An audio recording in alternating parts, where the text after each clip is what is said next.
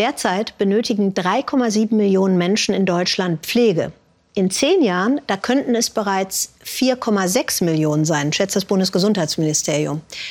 Es fehlen also Pflegerinnen und Pfleger. In Skandinavien und in den Benelux-Staaten, da wird, gemessen an der Wirtschaftsleistung, deutlich mehr Geld für die Pflege ausgegeben. Und wer pflegt uns? Bundesgesundheitsminister Spahn, der hat einen ambitionierten Plan und wirbt zum Beispiel im Kosovo und Mexiko. Wir haben einen riesigen Bedarf an Pflegekräften in Deutschland. Allein 50.000 bis 80.000 offene Stellen schon jetzt. Geld wäre da, aber der Arbeitsmarkt ist leergefegt. Und deswegen brauchen wir auch Pflegefachkräfte äh, aus anderen Ländern, äh, die bei uns mit anpacken wollen. Es gibt tatsächlich schon Mexikanerinnen, die hier in Deutschland pflegen. Philipp Wundersee, der hat Azucena Solis Solis getroffen und unsere Mexiko-Korrespondentin Xenia Böttcher wiederum, die wird Ihnen jetzt Itamar Rojas vorstellen. Itamar Rojas lebt auf der anderen Seite des Atlantiks und sie hofft, uns in Deutschland pflegen zu dürfen. Am Fuße der Berge liegt Tepoztlan. Ein Ort des ewigen Frühlings heißt es, Itamar Rojas liebt ihre kleine Stadt im Herzen Mexikos. Die Menschen sind sehr warmherzig und ich gewinne schnell Freunde. Hier ist immer alles in Bewegung, auch wenn der Ort klein ist. Es gibt viele Touristen und das macht mir Freude. Die vielen unterschiedlichen Gesichter sind etwas, das mir gefällt. Doch jeder Tag auf dem Markt ist schon so eine Art Abschiedstour. Itamar will sehr bald die Heimat verlassen. Ich gehe nach Deutschland, um als Krankenschwester zu arbeiten. Komm doch noch bei den alten Kollegen vorbei. Nach 15 Jahren beim Rettungsdienst hatte Itamar hier gekündigt. Die Gefühle der Kollegen sind gemischt. Sie wünschen ihr viel Erfolg, klar. Andererseits verlieren sie eine Krankenschwester, nur weil in Deutschland Pflegekräfte fehlen. Mit Itamar geht ein Mensch, der uns hier fehlt. Sie hat viel Erfahrung und es ist schwer, sie zu ersetzen.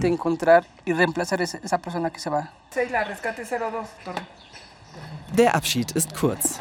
Die ehemaligen Kollegen müssen raus zum Einsatz.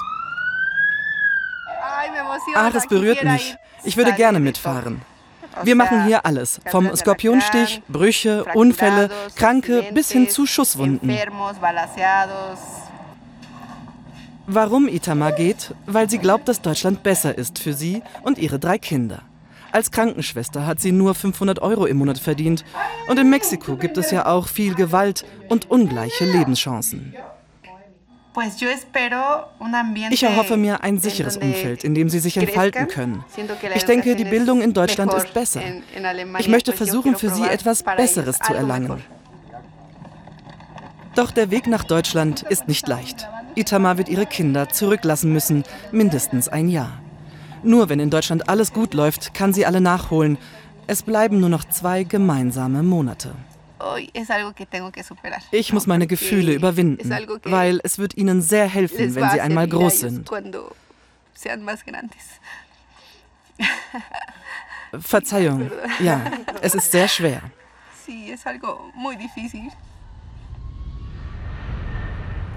Sie hat den schweren Schritt bereits gewagt. Azucena Solis Solis. Die studierte Krankenschwester arbeitet seit fast einem Jahr im hessischen Elz.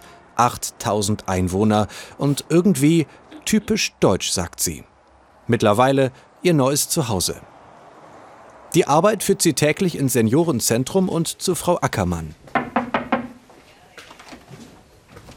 Hallo, Frau Ackermann. Hallo. Wie geht's Ihnen? Danke, gut.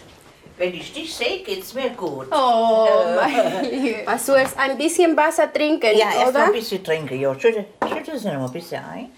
Das größte Problem ist die Sprache, erzählt Azucena. Die ersten Monate in Deutschland fühlten sich einsam an. Am Anfang, die Sprache war ein bisschen schwer, weil hier sprechen so schnell. Aber wenn ich etwas nicht richtig verstanden habe, äh, die, die Bewohner helfen mir und auch meine Kollegen sind immer bei mir da. Und haben Sie schon gegessen oder noch nicht? Unterstützung gibt es da von Frau Ackermann, die ihre Asu aus Mexiko ins Herz geschlossen hat. Wir verstehen uns. Wenn's, wenn wir es nicht mehr verstehen untereinander, machen wir mit Hände und Füße. Dann verstehen wir uns. Ja. Gelasu.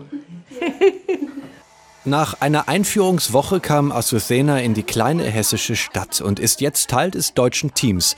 Doch ihre Sorgen bleiben. Erst wenn ihr Abschluss anerkannt wird, kann sie ihren Ehemann nachholen. Und dein Mann? Der ist aber noch in Mexiko. Ja, Ja. leider. Aber du willst dann auch hier in Deutschland bleiben, oder? Ja, Ja. ich möchte hier äh, bleiben. Das Leben ist besser hier. Und deutlich pünktlicher. Eine Umstellung für die 30-Jährige. Pünktlichkeit für die Deutschen sind sehr, sehr wichtig. In Mexiko ist anders. War ein bisschen schwierig für mich, aber ich, äh, ich bin heute immer Pünktlichkeit. Es ist wichtig. In Mexiko klingelt Itamars Wecker früh. Jeden Tag pendelt sie jetzt in die Hauptstadt zur Schule. Zwei Stunden per Mitfahrgelegenheit und Bus, weil ein eigenes Auto zu teuer ist. Im Karl-Duisberg-Zentrum paukt die 40-Jährige jetzt unter Hochdruck das Wichtigste: Deutsch. Wir müssen die Adjektive deklinieren. Äh, ist ein bisschen schwer für mich. Alle 34 Pflegekräfte hier haben bereits einen Vertrag und werden ab Mai im Saarland arbeiten. Fünf Monate dauert die Vorbereitung, finanziert durch ein Stipendium. Ich muss sehr gut sein. Ich trage große Verantwortung. Deutsche ticken anders, reden anders. Darum gibt es, ja, Kulturunterricht.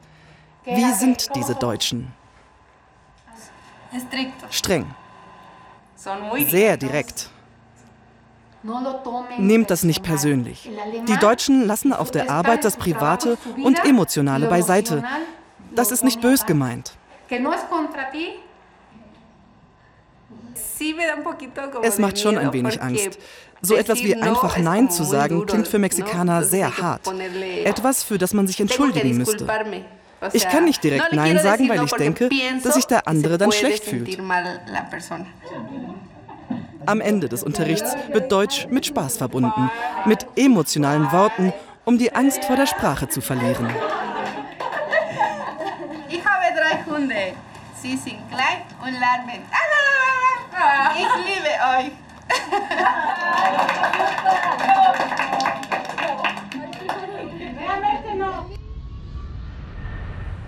Besuch aus der Firmenzentrale. Tobias Demlo von der Alloheim-Gruppe will sich erkundigen, wie es den mexikanischen Kräften in Deutschland geht.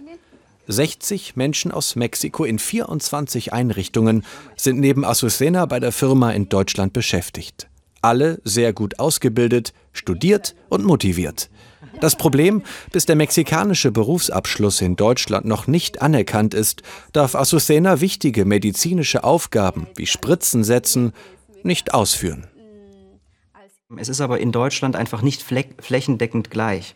Das heißt, in einem einen Bundesland Land wird der eine Mitarbeiter vollständig anerkannt mit derselben Vorausbildung und derselben beruflichen Erfahrung wie ein anderer in einem anderen Bundesland, der nur teilanerkannt wird.